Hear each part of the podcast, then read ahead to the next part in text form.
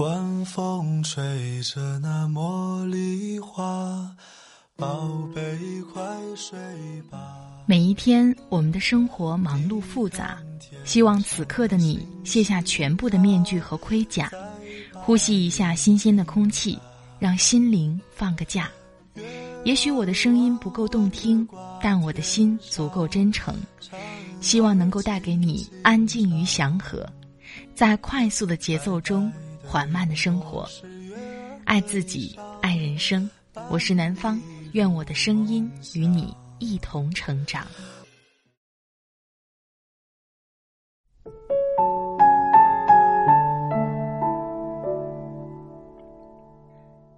嗨，你好，这里是快节奏慢生活，我是南方。最近你过得好吗？今天想跟你分享的文章。是来自作者山叶儿的，拿完年终奖就辞职，你还有没有公德心啊？快到年末了，很多想换工作的朋友心里都有一个疑问：拿到年终奖，如果我辞职了，是不是不太厚道啊？今天就把作者山叶的这篇文章分享给你。作者山叶在这篇文章当中，讲了很多在职场当中。我们经常会忽略的问题，我们常常以为要对职场负责，要对公司负责，其实最重要的是对自己负责。我们常常想着跟公司要讲感情，要重情重义，其实更重要的是，我们要先谈条件，先讲利益，后讲感情。如果一味的讲感情，那么，当面临着公司可能需要裁员的时候，或者你需要离职的时候，感情在这个时候起不了大的作用，反而会成为各自成长的绊脚石。今天就把作者山叶的这篇文章分享给你，希望能对职场中的你有所帮助。想听到南方更多的声音，可以关注我的微信公众号“听南方”，那里会同步发出快节奏慢生活的节目文稿。也欢迎你关注我的新浪微博“南方幺幺二三”和我互动交流。好了，开始我们今天的分享吧。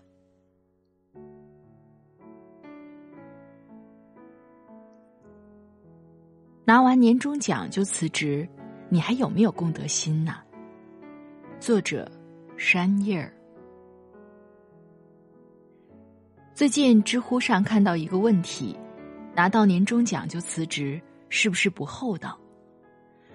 我随即想到，有小伙伴在最近一场 Live 里咨询我，在职找工作是不是对不起雇主呢？呃，这种朴素的职业道德观我也有过。十多年前，我也是个职业道德感爆棚的职场新人，怎么能在职求职呢？这不是三心二意职场绿茶婊。没做满一个月，当月薪水都不好意思拿。公司艰难，员工应该同舟共济，没涨薪就不涨薪。我不能走，否则老板就孤军奋战了。现在想想。自己感动自己，做一个道德帝，并没有感化老板，反而让老板觉得这是理所应当的。作为职场人，应具备起码的职业道德，但是以上这些职业道德观高的离谱，也不合时宜。很多小伙伴并没有弄清楚，企业和员工之间是雇佣关系，不是恋爱关系。第一，职场人对谁负责？有人说，在职场要对老板、上级、公司负责。嗯，想多了。职场人首先要对自己负责，你不对自己负责，就没人会对你负责。尤其是职业规划，你的职业目标是什么？你的自我定位如何？你对薪酬福利满意吗？你希望在职场上实现哪些自我价值？我在之前一篇文章《你的职业规划公司可能并不感兴趣》中分享过，自己的职业规划必须自己设计实施，你不去设计，公司老板就会替你设计，而别人设计的方案，你未必会喜欢。有时候，企业和职场人的目标恰好一致，双方都能从合作中有所收获，企业发展、个人成长双赢。然而，职场人的发展目标和企业的发展目标不可能总是一致的。这个时候，挥手告别老东家，道一声珍重，去寻找我们自己未来的职业梦，再正常不过了。相反，企业在发展过程中，如果需要变革，需要辞退你，难道你认为企业会有犹豫吗？在我看来。企业如果能按照劳动法规定合理补偿，并道一声珍重，足矣。如果再贴心一点儿，补一句“感谢你多年来的服务”，我们再给你写一封推荐信，够了。其次，职场人要对身边的人负责，对配偶负责，对子女负责，对父母负责。照顾好家人是每一个人的职责。身边家人都不负责的职场人，妄言对企业负责，我是不相信的。很多人意识不到，美满的家庭也是职场成功的一个标志。已经有企业开始意识到这一点了，在提供福利、保留人才时，不少企业都开始为员工子女、配偶甚至父母提供福利和健康保障了。最有名的莫过于星巴克去年推出的父母保险福利了。再次才是对企业负责，而面对企业负责，也不意味着拿完年终奖不能跳槽，企业发展我就得无条件九九六加班。企业真正需要的是什么？你清楚吗？企业对员工的要求是什么？其次，招聘网站的招聘启事。对于候选人的要求很详细，具体做哪些工作，负责什么业务，管理多大的团队，都应该有。试问有没有说加入我们公司拿完年终奖不能跳槽？对于正常的企业来说，对员工的要求只有一个：做好自己的工作，对得起付给你的薪水。很多企业把正直放在价值观里。何为正直？不是不跳槽，不是不出去面试，而是自己的工作按质、按量、按时完成，是遇到问题坦诚沟通，是职责范围内义不容辞。还有些所谓的职场道德要求，是黑心老板和缺心眼员工自己脑补出来的，不能拿完年终奖跳槽。不能涨完薪水跳槽，不能再只看机会。公司困难，员工得接受低薪没涨薪；公司要发展，员工得无条件九九六奋斗。职场人，如果你不混演艺圈那么最好多给自己争取加薪，别给自己加戏。你在岗位上完成任务，工作干得精彩。是对公司最大的报答和厚道。你尸位素餐，出工不出力，然后还宣扬我对公司忠心耿耿，公司心里其实有一句妈卖皮，不知当讲不当讲。前几天看到一个视频，讲的是裁撤事业编制的公路收费人员，补偿金都给了，一大姐还在闹，撂下一句：“我的青春都献给国家的收费事业了。”除了收费啥都不会，以后也学不会。好好的劳资关系，他占据道德制高点，我把青春献给国家了，非把企业当爹妈，然后告诉自己，爹妈养我是应该的。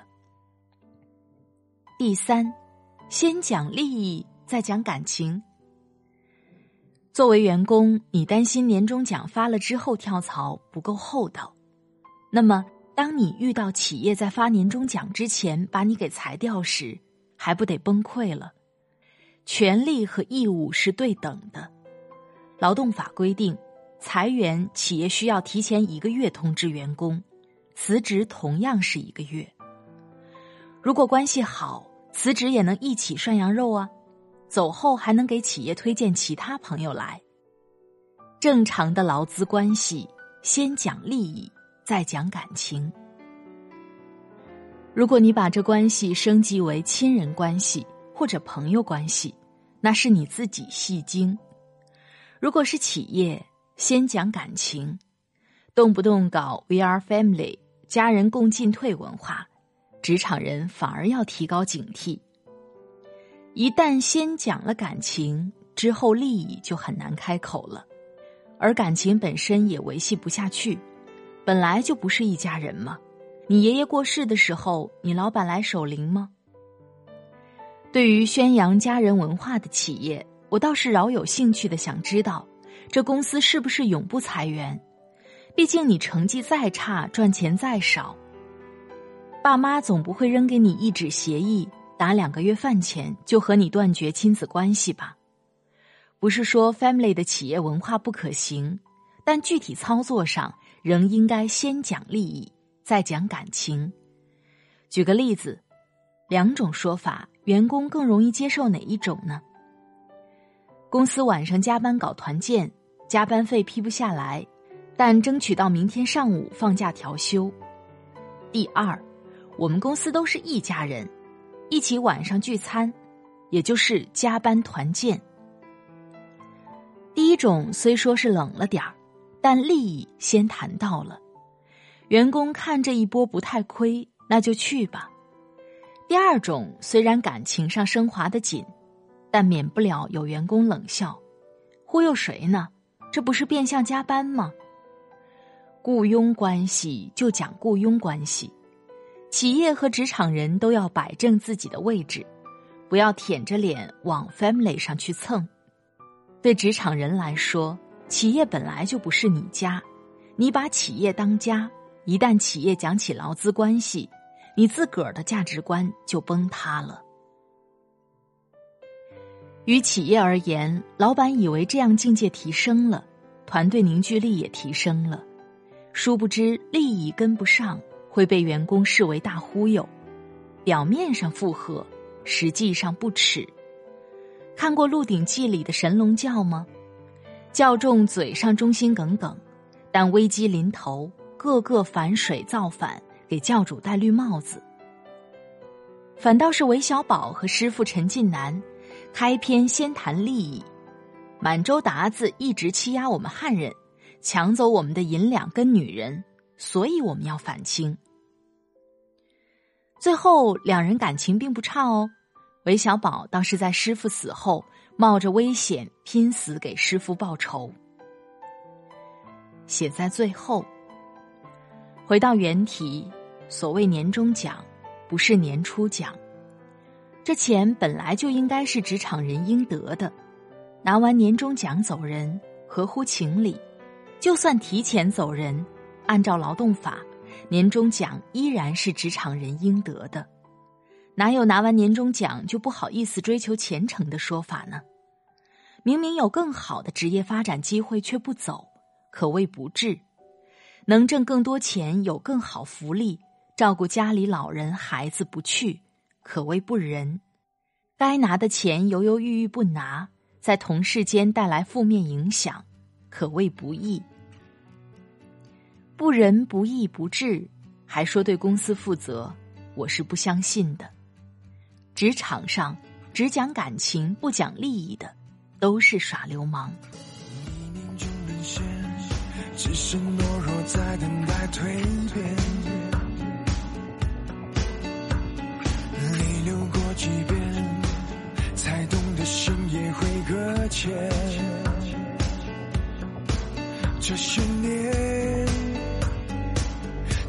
执着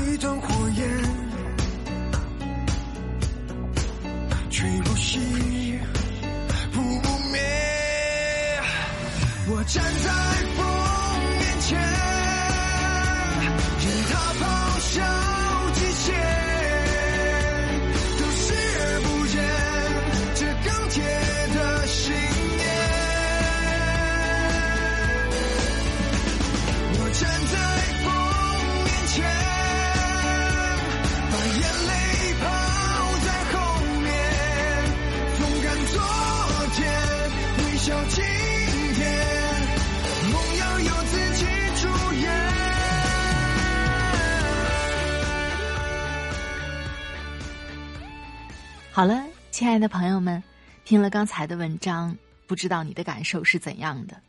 我非常喜欢里面提到的最后一句话：职场上只讲感情不讲利益的，都是耍流氓。说实话，这篇文章的作者山叶是我在很久之前工作当中采访的一位职场达人。山呢是拥有十多年的人力资源行业经验。供职于全球领先的人力资源咨询公司美世咨询，在工作之余，单的身份还包括第一财经、南都周刊、领英的职场专栏作家，是知乎人力资源的优秀回答者。他的文章呢都非常的实用，而且客观又公正。如果你喜欢他的文字，欢迎你关注他的微信公众号“瞎说职场”，我强烈推荐哦。快节奏慢生活是在每周二和每周五的晚上更新。如果你喜欢南方的节目，也欢迎你点击订阅我的专辑。每一期的音乐都在节目下方的简介当中。好了，今天的节目就到这里，我们下期再会。祝你晚安，今夜好梦。